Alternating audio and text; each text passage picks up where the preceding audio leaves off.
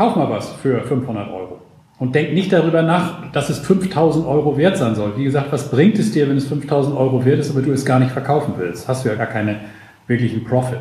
Sondern kauf dir etwas für 500 Euro und hab Spaß dran. Rechne das runter auf den Tag und dann kostet das 50 Cent pro Tag, an dem man sich an der Arbeit gefreut hat.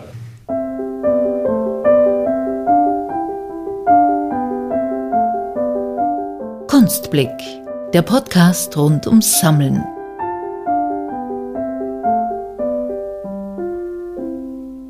Hallo und herzlich willkommen. Mein Name ist Sascha Worrich. Und ich bin Andreas Maurer. Wie schon in der letzten Folge sind wir auch heute wieder online unterwegs. Gunda und Peter Niemann aus Kiel haben uns zum virtuellen Frühstück eingeladen. Daher nicht wundern über die gelegentlichen Ruckler im Audiofile oder das Geklapper der Kaffeetassen. Die Niemanns wohnen im sogenannten Haus N und denselben Titel trägt auch ihre Sammlung. Sie sind Mitinhaber einer Baumaschinenfirma und haben sich schon früh für alle Arten von Kunst interessiert. Peter Niemann war sogar selbst einmal Kunstschaffender. Michael Seisdorfer, Thorsten Brinkmann, Cosima von Brunin, Via Lewandowski, Anna Fasshauer, Wu Zhang, das sind nur einige prominente Namen, die sich in der Sammlung der Niemanns befinden. Die Bandbreite reicht dabei von der kleinen Zeichnung über raumfüllende Skulpturen bis hin zu Installationen. 2017 waren die Niemanns auf der Documenta 14 in Athen und haben dort auch gleich einen Ausstellungsraum gekauft sowie eine Künstler-Residency ins Leben gerufen. Seitdem gibt es auch ein kleines Haus N in der griechischen Hauptstadt. Die Niemanns publizieren auch Texte zur Welt, wie sie ist und wie sie sein sollte. Über 40 Ausgaben sind von dieser Reihe bereits erschienen. Gunda und Peter haben Spaß an der Kunst. Konzept gibt es beim Sammeln keines. Doch Sie mögen Kunst, die den Kopf anstrengt und zum Nachdenken anregt. Viele der Positionen in ihrer Sammlung stellen sich daher gesellschaftlichen Diskursen. Wieso die beiden aber einen Panzer in der Garage haben und wann sie zum Sammeln begonnen haben, erzählen sie im folgenden Podcast. Viel Vergnügen. Viel Vergnügen.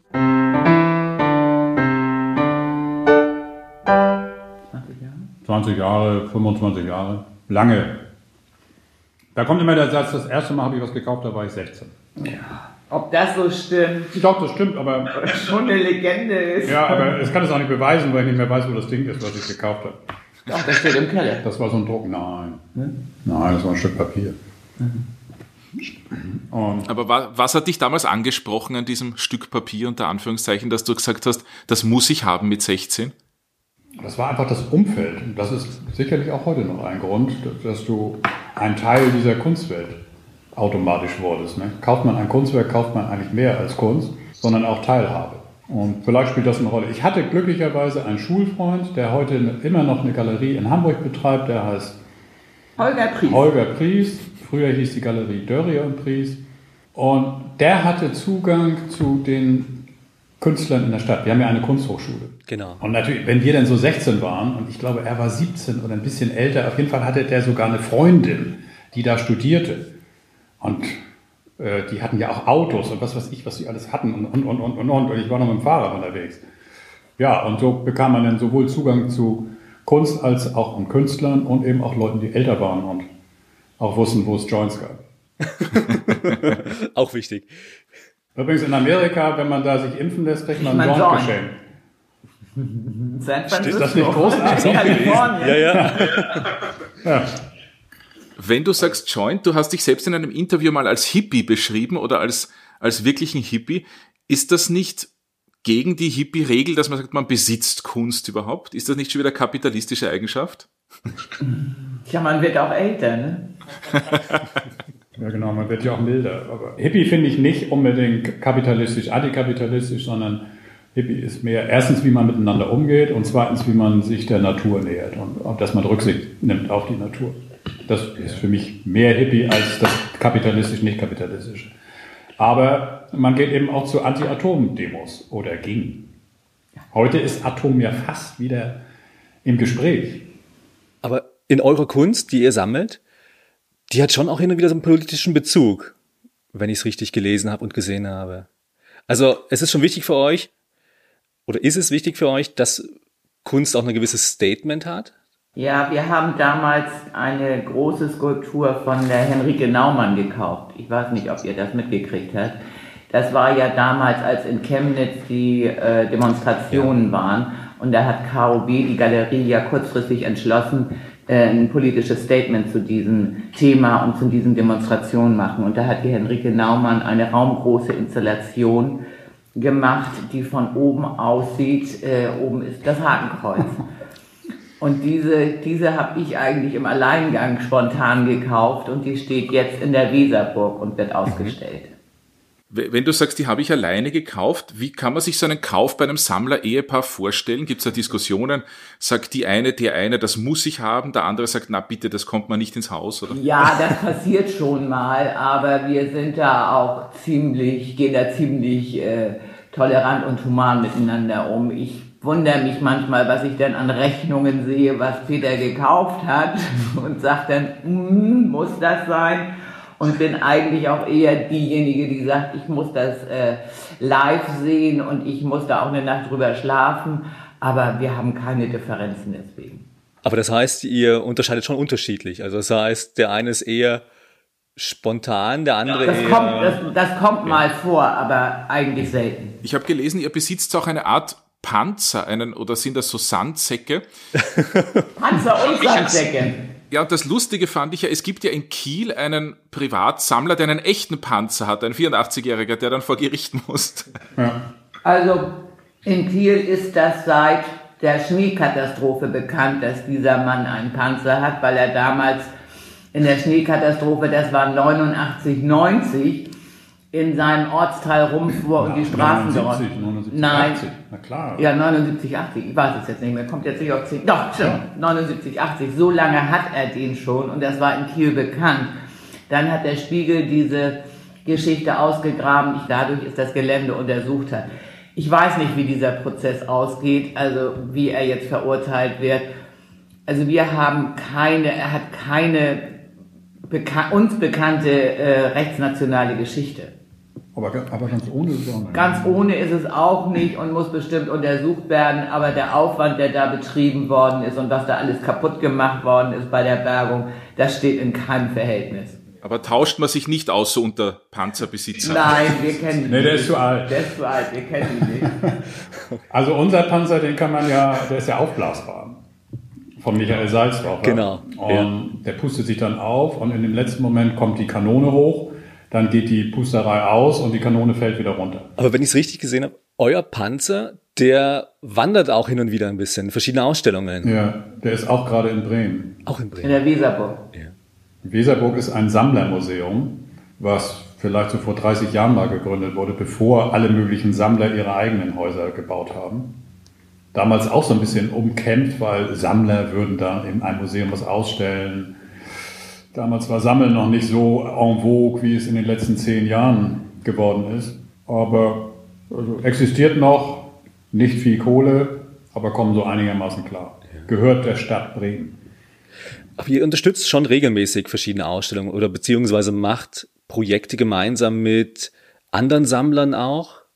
Wie kommt sowas zustande? Ja, gerne. Wir haben auch mal was gemacht mit denen, von denen ich vorhin erzählt habe, Salon Kennedy, nämlich in deren das wird immer Schloss genannt, das ist eher so ein aufwendiges, burgartiges Gebäude vielleicht.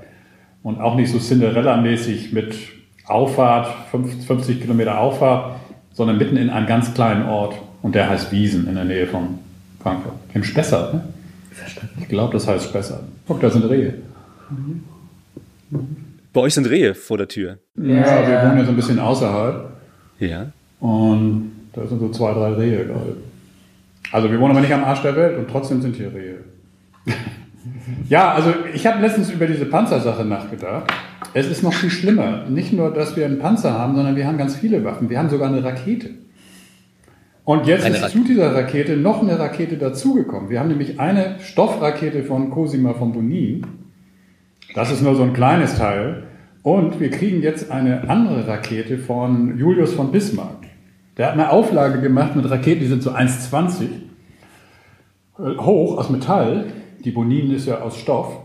Mhm. Und der benutzt eigentlich die Raketen zum Blitze einfangen.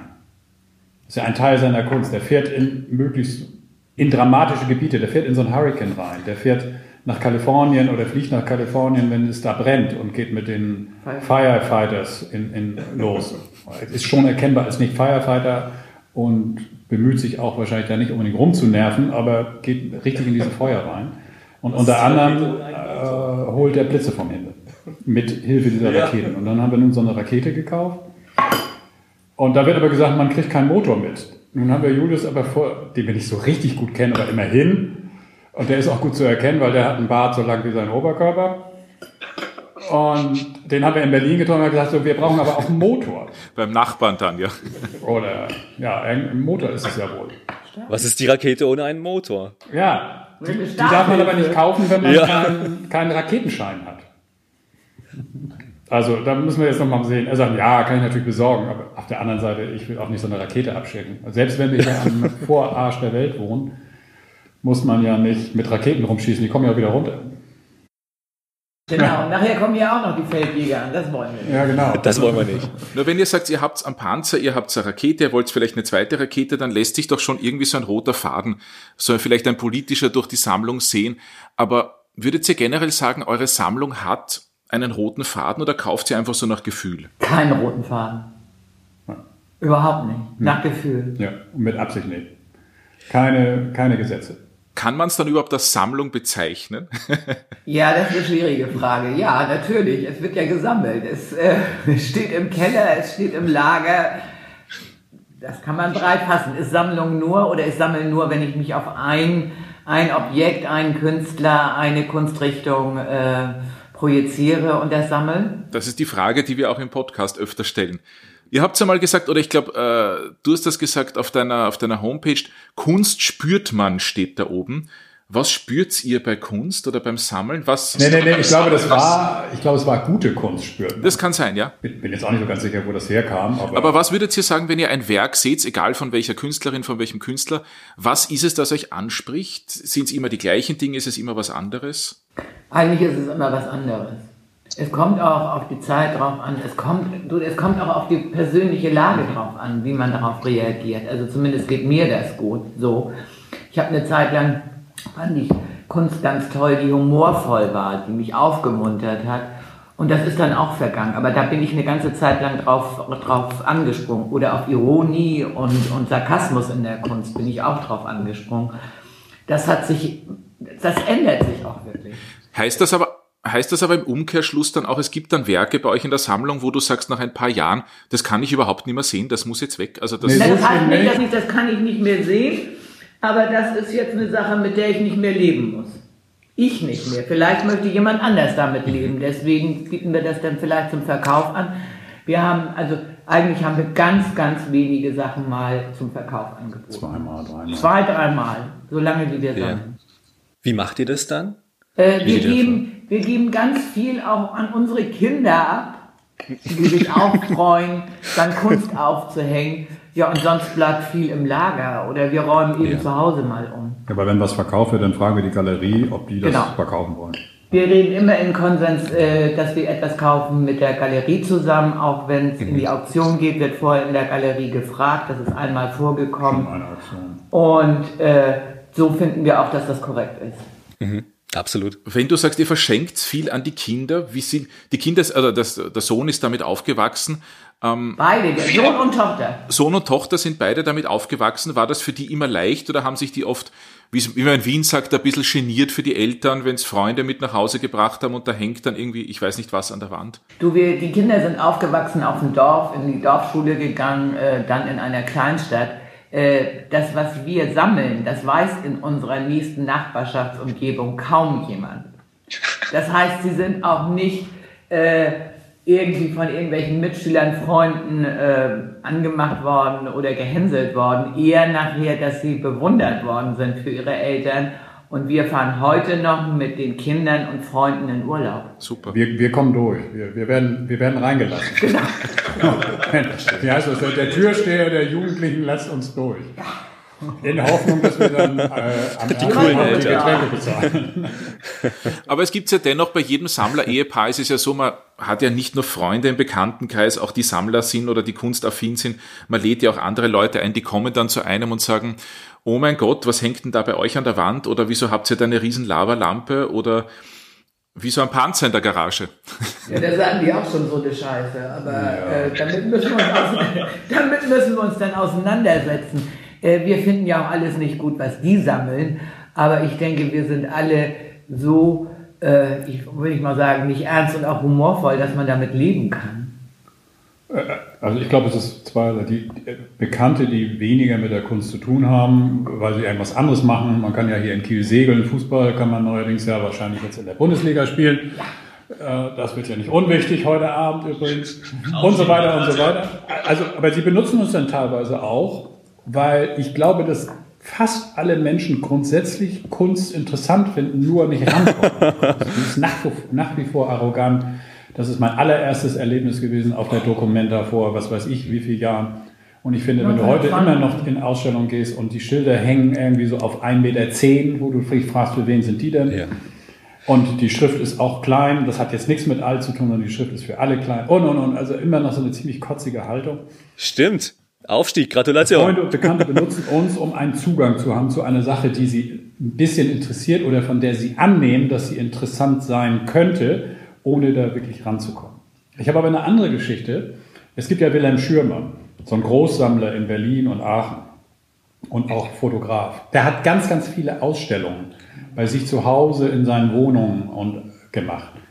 Und dann hat er mal erzählt, ich mache das nicht mehr, weil wenn ich dann so sehe, da kommen so Leute, fremde Leute in deine Wohnung und die tuscheln dann so und sagen, guck dir mal da oben, was hat der denn da gekauft? Was ist das denn für ein Scheiß und so weiter.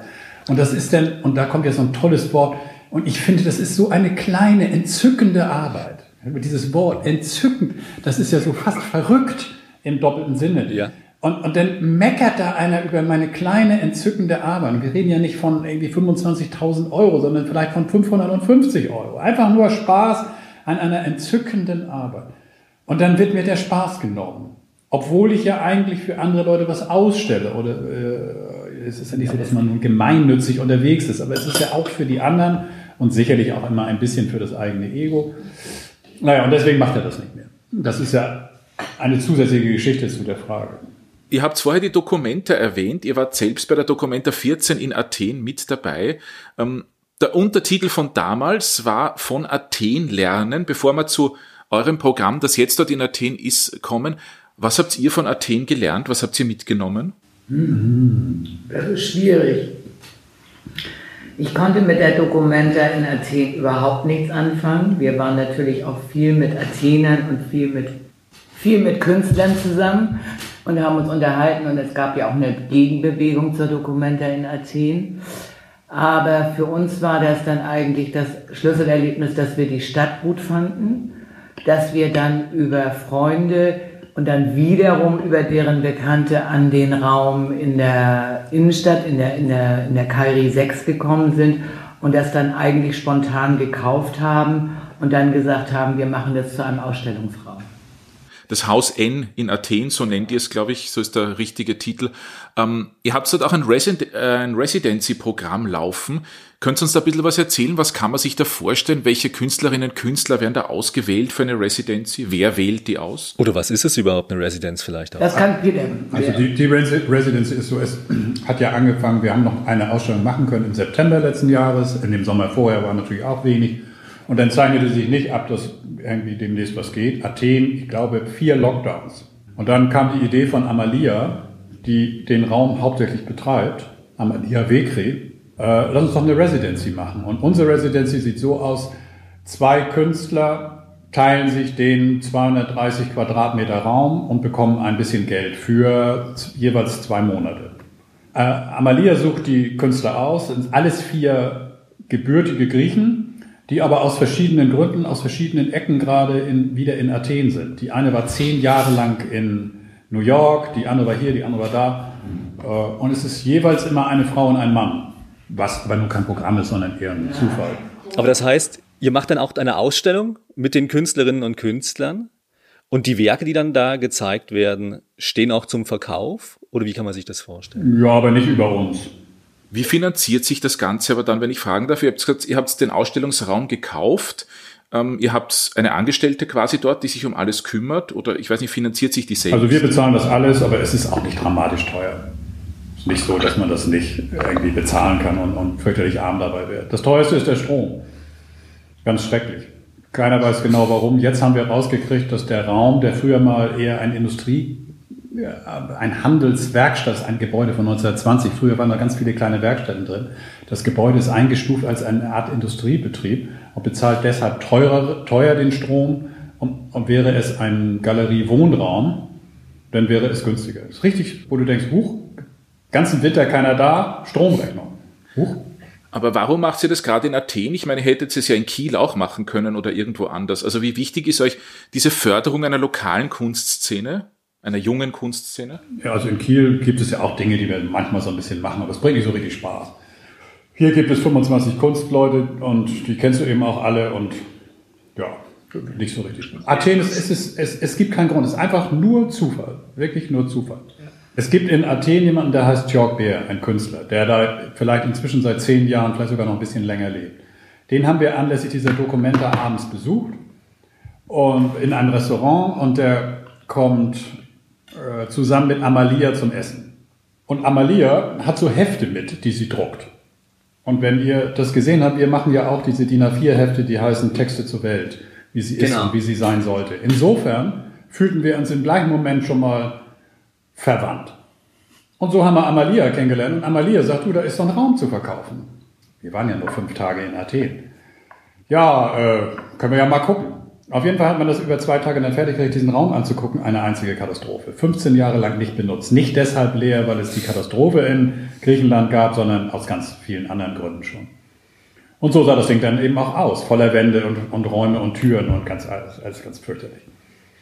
Aber dann haben wir ihren Freund, damaligen Freund getroffen, Alexandros, super Typ, 35, klasse Typ. Oben drüber hatte er sein Büro, da konnte man sehen, wie es werden würde. Und dann haben wir gesagt, okay, wir machen das jetzt. Und Alexandros, der Architekt eben, der gleich da oben drüber wohnt und auch Handwerker kennt, du baust das um. Und dann ging es ohne irgendwelche Dramen einfach ab. Und nun haben wir ja gerade vor anderthalb Monaten, ist es noch nicht endgültig unterschrieben. Das hat aber nur was mit Papieren zu tun, die immer alle noch nicht da sind ein anderes Haus in Athen gekauft, dass wir ein ganz kleines Haus mitten in der Stadt, zwei Stockwerke, zwei verschiedene Eingänge, jeweils 80 Quadratmeter Wohnung. Mal sehen, was wir da jetzt mitmachen. Die kann man wahrscheinlich mieten. Das Haus N gibt es aber auch in Berlin. Ja, aber das ist nur unsere Wohnung. also bei euch ist alles Haus N, oder wie? Ja. So ist es eigentlich mal gekommen, als dieses Haus hier gebaut wurde, hieß es Haus N in den Projekten und auf den Plänen und so weiter. Und deswegen haben wir das dann irgendwann mal übernommen. Aber das ist nicht so, nichts nichts Dickes. Ne? Gemessen an den dicken Sammlern sind wir gar nichts. Darf ich da vielleicht kurz einhaken und zwar, um ein bisschen Gefühl zu bekommen, wie groß ist denn eure Sammlung ungefähr? Habt ihr da einen, ich glaube, ihr habt wahrscheinlich sehr genau einen Eindruck davon, wie viele Werke ihr habt. Ähm, ja, ich habe ja ein Archiv. Aber, ja. Also Menge bin ich jetzt nicht so ganz sicher. Da gibt es auch mal Sachen, die ein bisschen weniger und ein bisschen mehr zählen. Aber ich denke so 350, 400 Sachen. Aber das ist auch kein Kriterium. Ne? Eine Basquiat ist so viel wert wie fünfmal unsere ganze Sammlung. Naja, wert ist es ja immer so viel, wie es einer abkauft, nicht? Eben. Also, Eben. Was hat es für einen Zweck, wenn man einen Leo Rauch hat, der 500.000 Euro kostet, für den man vielleicht mal 5.000 Mark bezahlt hat, man ihn aber gar nicht verkaufen will? Auf deiner Homepage ist auch ein Sticker von dir zu sehen, da steht oben I buy art sozusagen in Warholscher Konsequenz. Den hast du, glaube ich, fürs Deutsche Guggenheim Museum gemacht, das es nicht mehr gibt, oder für die Deutsche Guggenheim. Ich glaube, so hat die geheißen. Ähm, was ist für euch Kunst? Ab wann ist es Kunst? Ab wann ist es einfach nur Unterhaltung? Spürt man. Das spürt man. Aber wo spürt sie das? Also wird euch da warm? Wie, was passiert da? Weiß ich nicht. Hier ganz unten, hier so. In den, in den Zehen, meinst du? ja. ja, kurz über Bauchnabel meine ich eigentlich. Ja. Und dann, und dann ist ja trotzdem immer noch ein, ein Schritt zwischen, ich sehe etwas, das mir gefällt und ich muss es haben. Da ist ja noch einmal ein großer Sprung dazwischen. Wertet ihr das dann nochmal ab oder, oder dass man sagt, okay, wie teuer ist es wirklich, etc.? Ach, manches Mal spielt auch der Preis eine Rolle. Da sagt man, also das ist mir jetzt einfach zu teuer das möchte ich jetzt dafür nicht, nicht bezahlen. Aber manchmal ist es genau Gegenteil. Dann findet dass man das so toll und möchte es haben und bezahlt dann auch den Preis, der gefordert wird. Habt ihr da so ein Budget im Kopf im Jahr? Wo ihr ungefähr sagt, na, Nee, eigentlich nicht. es kommt wirklich aufs Werk drauf an. Aber wir kaufen nicht Sachen, die 150.000 Euro kosten oder so und dann nicht am Stück und nochmal und, und so weiter. Aber es ist auch nicht so, dass wir das haben müssen. Bei 350 Sachen, circa, ob du dann eine mehr hast oder eine weniger und die steht dann nachher irgendwo rum. Ich meine, dieses von äh, Henrike Naumann beschriebene Ding, das kann man mit zu Hause nicht aufstellen. Das ist ein Raum in sich. Nichtsdestotrotz, aber jeder Sammler hat doch so das Gefühl, das ist ja das Prinzip des Sammelns, nicht, dass man etwas sieht und sagt, ich muss es haben oder ich muss es besitzen oder, oder ich muss es in mein Leben integrieren oder mit dem sein, ich weiß es nicht. Das gibt es auch, das spielt ja jetzt runter, da spielen schon solche Sachen auch eine Rolle. Das möchte ich jetzt haben. Und dann ist man auch wild dahinterher, um das zu bekommen. Und dann ist man auch bereit, den Preis zu zahlen, wenn man es wirklich haben möchte. Das passiert auch. Zwar ihm mehr als mir. Gab's da oder gibt's in eurer Sammlung ein Werk, wo es eine besondere Geschichte zu gibt? Also wo es sozusagen wirklich schwer war, das zu bekommen? Nö. Wir sind ja immer ganz früh unterwegs bei Künstlern. Da kriegst du noch was. Es ist, es ist ja ganz selten, dass wir etwas kaufen, was es eigentlich nicht mehr gibt, was nur noch sozusagen Secondhand zu erwerben ist, sondern das sind junge Leute, die sind 28 oder äh, was weiß ich, 35. Die produzieren auch die nächsten 40, 50 und 100 Jahre noch. Insofern gibt es da immer Nachschub. Und deswegen muss ich dann nicht dankbar und betteln bei irgendwie so einem, schreib mich auf die Liste, damit ich noch was kriege. Hey, Das gibt's Also ja das auch. kommt schon manchmal vor, dass man das sagt und dann steht man auch auf der Liste und wird auch dann angeschrieben, wenn was da ist. Was ist, wenn es einem dann aber nicht gefällt? und dann müssen wir es behalten. Dann dann müssen Sie es behalten. Ich finde ja schön, dass ihr eure Sammlung Haus N nennt, weil das bedeutet ja auch, ihr lebt mit der Kunst und wie du uns zuerst gezeigt hast, was bei euch so alles rumsteht, rumhängt. Ein Bild stand am Boden. Gibt's, wenn ein neues Werk zu euch in die Sammlung, zu euch ins, ins Leben, ins Haus kommt, gibt's ein, ein Niemann-Ritual, wo ihr sagt, da stellen wir mal hin und dann schauen wir uns das an, dann machen wir eine Flasche Rotwein auf. Es ist viel schlimmer. Ich packe das aus, Weihnachten, dauernd, und stelle das irgendwo hin. Und nach drei Wochen stehe ich kurz vor der Heiratskündigung, weil das immer noch da steht. Insofern ist das hier nicht ungefährlich. Also Kunst wird eher beiläufig behandelt und nicht zelebriert. Okay. Aber ich bin überrascht, wie lange das Bild, was wir auf dem Fußboden gesehen haben, schon auf dem Fußboden stehen darf und noch gar, nicht, gar nichts gesagt wurde. Es steht noch ein Bild. auf dem Fußboden. Ja, Die Gu- Die Gunda hat's gern clean, oder wie zu Hause? Nö, eigentlich nicht. Aber ich möchte schon, dass die Bilder dann auch so ein bisschen äh, schön hängen und nicht einfach so nebeneinander, so wie er das macht, einfach rangeklatscht werden. Ach, das kann doch dann mal hängen. Ich muss auch gestehen, ich achte da nach einer Woche nicht mehr drauf. Dann ist das eben so. Wir leben einfach so. Clean mögen wir beide nicht richtig. So wird das Werk zur Intervention auch irgendwo. ähm, wie werdet ihr denn, oder wie findet ihr denn neue Werke? Beziehungsweise, ja, was sind so für euch die, bisschen die Medien, die ihr nutzt, um auch dort jetzt so angehenden oder kunstinteressierten Sammlern ähm, Natürlich, also über die Galerien, die uns auf ihre neuen Künstler natürlich aufmerksam machen, das ist natürlich klar, dass wir natürlich auch die Jahresausstellungen in den Kunsthochschulen, in den verschiedenen Kunsthochschulen besuchen, dass, dass wir natürlich auch Teil einer Community sind, die sich austauscht und auch andere Sammler, die uns auf äh, Künstler aufmerksam machen. Also das ist ein Potpourri von vielen Ideen im Grunde genommen. Ne? Wie wichtig, Und, Zuge und was Peter sagte, wir haben natürlich Zugang zu dieser Welt. ja. Wie wichtig ist euch da der Austausch mit anderen Sammlern? Sehr wichtig. Jetzt in Corona-Zeiten ist das ein bisschen kurz gekommen, weil natürlich auch die ganzen ähm, Eröffnungen nicht stattgefunden haben, die kleineren Essen, wo man sich ausgetauscht hat. Wir in Kiel sind natürlich auch am Ende der Welt und das Reisen war natürlich auch sehr schwer in Corona-Zeiten. wow. Hat das, War, ja. Wow, als ob alles vorbei ist. Nein, jetzt geht es wieder los. Nein, Jetzt es geht's geht wieder jetzt- los. Es geht jetzt wieder los. Aber hat sich bei euch auch in Corona-Zeiten irgendwo den Zugang verändert zur Kunst, beziehungsweise eure Sicht auf den Kunstmarkt und auf die Galerien? Oder auch wie ihr Kunst vielleicht wahrnehmt. Kunstmarkt ein bisschen. Ich finde, dass Kunst viel zu teuer geworden ist. Auch von Künstlern, die man kaum kennt. Oder gerade von Künstlern, die man kaum kennt. Aber auf die Kunst, nö, eigentlich nicht. Oder wie ihr Kunst findet. Also beziehungsweise schaut ihr jetzt zum Beispiel auch bei, bei Instagram rein und sucht da. Ja, klar. Ja. Also äh, so halten wir auch Kontakt. Ich like ja die Jungs auf Instagram oder die Leute auf Instagram, mit denen wir auf irgendeine Art was zu tun haben. Und dann siehst du, was sie neu machen. Je nachdem, was sie da so posten. Die posten ja entweder Hallo, habe ich neu gemacht oder Freunde von mir, guck mal, das machen, die machen die und die Kunst. Und mehr Instagram Facebook gucke ich nicht mehr so viel. Also ich finde, Instagram ist auch nicht, hallo, ich habe gerade hier die Tomatensuppe neu gemacht, sondern Instagram ist, ich mache gerade, ich arbeite gerade an der und der Sache oder ich habe gerade hier oder hier eine Ausstellung. Reiner Informationskanal. Und natürlich auch, äh, wir haben natürlich auch viel Newsletter-Nachrichten aus den einzelnen Galerien bekommen. Ne?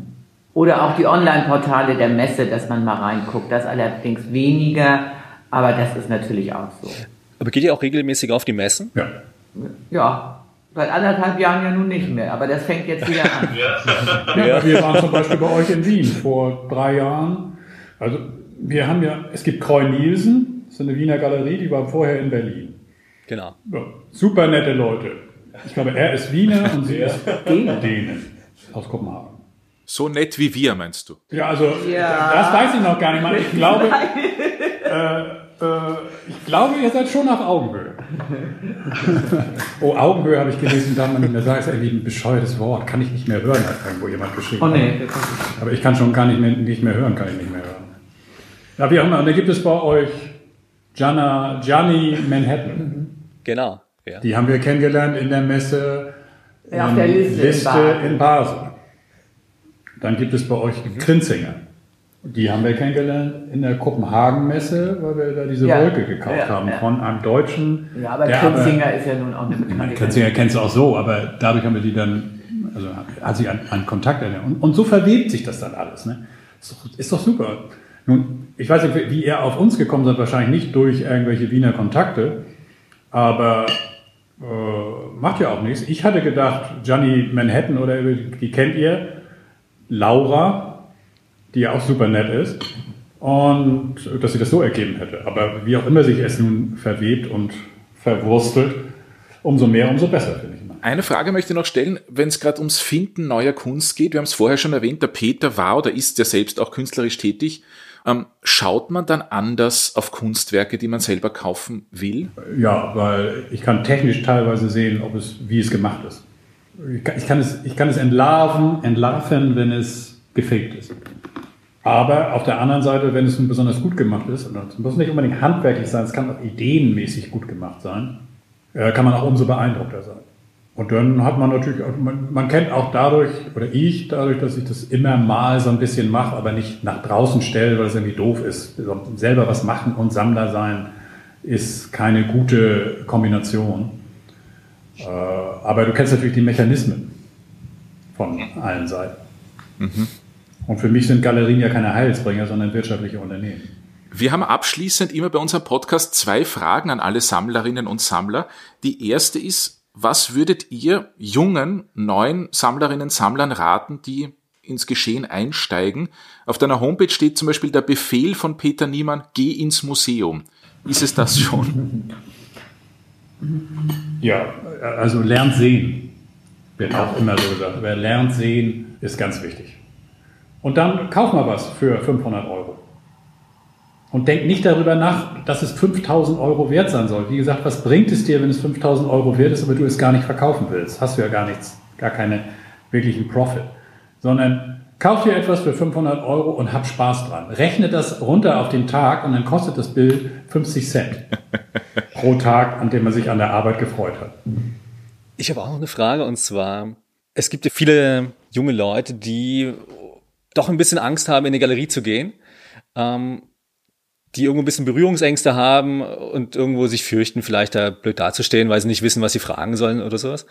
Habt ihr irgendwo einen Icebreaker, den ihr in der Galerie habt, wo ihr sagt, das ist für uns ein einfacher Zugang zur Kunst, beziehungsweise so komme ich schnell ins Gespräch? Also das ist schwierig.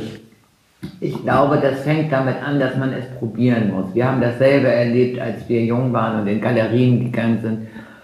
Und dann auch die äh, Galerie-Mitarbeiter hinter ihren Laptops saßen, unnahbar, uns kaum wahrgenommen haben. Ich denke, dass man das immer wieder probieren muss und irgendwann bekommt man den Zugang und verliert auch die Schwellenangst. Es ist vielleicht auch eine gute Idee, auch die Jahresausstellungen in den Kunsthochschulen zu besuchen, weil da viele junge Menschen unterwegs sind, denen es genauso geht. Und da wird einem der Zugang schon erleichtert. Also ich kann Geschichten erzählen. Früher, wenn wir zu Messen gegangen sind, habe ich den Anzug angezogen. Dann wurdest du ernst genommen. Und wenn es gut lief, hast du noch ein Kataloggeschenk gekriegt. Also es ging nicht so weit, dass ich auch noch einen Schlips umgebunden habe, aber zumindest hatte ich irgendwie so einen Anzug. Das war gerade in Basel so bei den Schweizern. Ähm, das hat sich insgesamt sowieso geändert, weil selbst der Tagesschausprecher, ich glaube, der hat immer noch einen Schlips um, aber er, eigentlich hat er keinen, der hat so einen, unsicht, so einen unsichtbaren Schlips heute eigentlich um. Er würde ihn gerne abmachen, sagen wir mal so.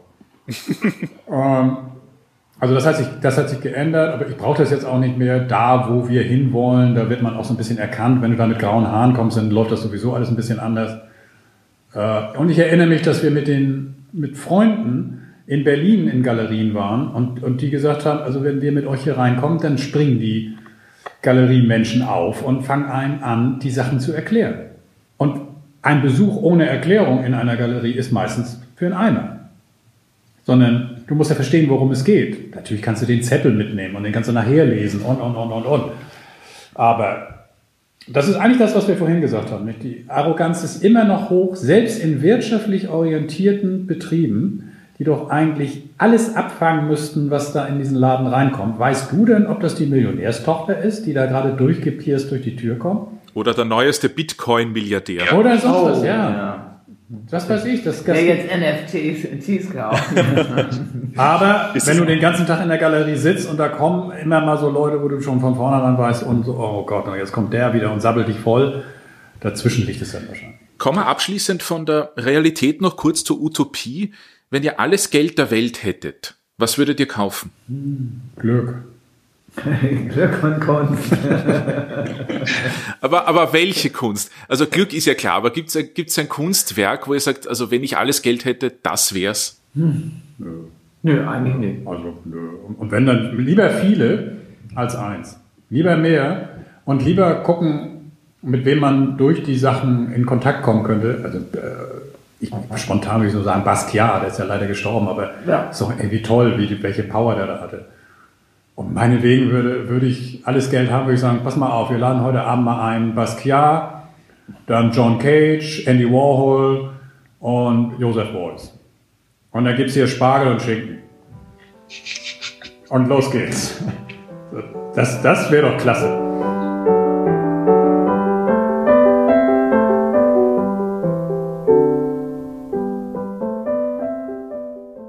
Im heutigen Podcast haben wir uns mit dem Sammler-Ehepaar Gunda und Peter Niemann aus Kiel unterhalten. Vielleicht, so haben die beiden einmal in einem Interview verraten, sind sie eines Tages verrückt genug und eröffnen noch ein Haus N in Berlin. Dieses soll dann als Künstlerkollektiv geführt werden. Man darf also gespannt sein. Wer erwartet uns eigentlich in der nächsten Kunstblick-Folge? Da sind wir beiden äh, mal wieder analog in Wien unterwegs und nehmen in der Küche von Nuriel Molcho Platz. Seine Mutter hat das berühmte Neni am Naschmarkt eröffnet. Nuriel Molcho ist selbst Szenegastronom, macht das Marketing für das Familienunternehmen, ist Hutdesigner und vieles mehr. Er wird uns erzählen, warum er sich für Graffiti und Street Art interessiert und was der Großvater seiner Frau mit Walt Disney zu tun hat. Wir freuen uns, wenn ihr wieder mit dabei seid. Bis zum nächsten Mal sagen Andreas Maurer und, und Sascha Worrich.